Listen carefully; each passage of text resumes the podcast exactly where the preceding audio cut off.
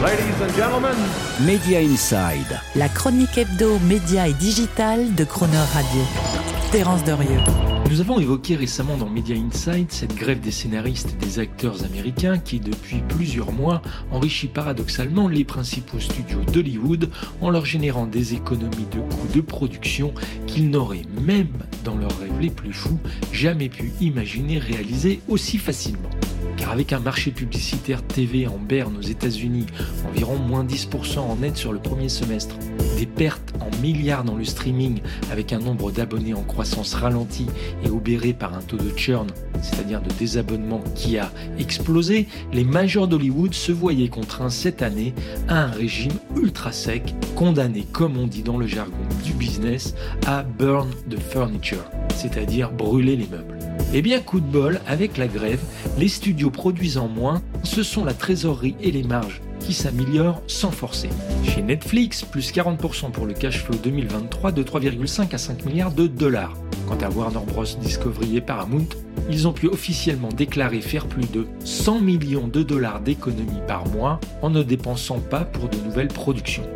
Moins de production et aussi beaucoup de créativité pour économiser encore plus en faisant par exemple circuler les programmes entre les services de streaming et les chaînes de télévision d'un même groupe, à l'image de la nouvelle série NCIS Sydney, au départ commandée et réservée pour Paramount Plus et dont la première diffusion est finalement prévue sur CBS, la chaîne gratuite de Paramount, le 13 novembre prochain. Une manip de programmation qui permet en partageant le coût du programme de faire d'une pierre deux coups, côté streaming en réduisant les pertes et côté télé en résistant mieux aux revenus insuffisants de la pub. Des économies qui ont aussi le goût de miel, tellement elles tombent à pic pour la C-Suite, la Corporate Suite, autrement dit le top management des Warner Bros, Disney, NBC Universal, Paramount ou même Netflix, en augmentant mécaniquement ses chances d'atteindre les objectifs financiers fixés et du coup de percevoir ses plantureux plans d'action gratuites et bonus à 7 ou 8 zéros. Un sacré pied de nez de l'histoire. En effet, au moment où les scénaristes acteurs grévistes dénoncent des salaires hors sol de la C-suite hollywoodienne à 28 millions de dollars en moyenne, 108 fois plus élevés que les leurs, ce sont eux qui, par leur grève à rallonge, vont tout simplement permettre aux patrons des studios de toucher leur jackpot annuel de bonus et autres stocks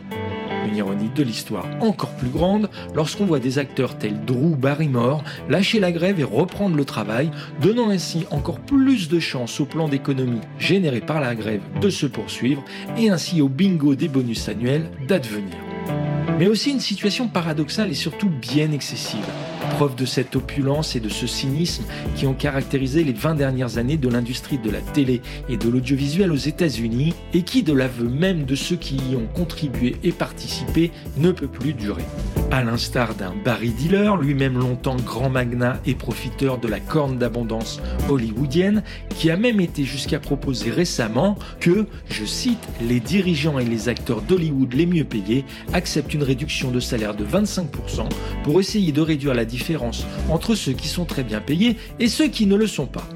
Bref, capitalisme cynique d'un côté, idéalisme progressiste de l'autre. En attendant, négociateurs de la Writers Guild of America et des principaux studios d'Hollywood reprennent ce mercredi leurs négociations contractuelles, un bras de fer qui certes peut encore durer longtemps, mais peu importe, dans l'intervalle les bonus de l'année auront été payés Take the money and run, comme dit la chanson du Steve Miller Band. Media Inside. Terence Derieux, tous les mercredis à 7h45 et 19h45 et à tout moment en podcast. Cronerradio.fr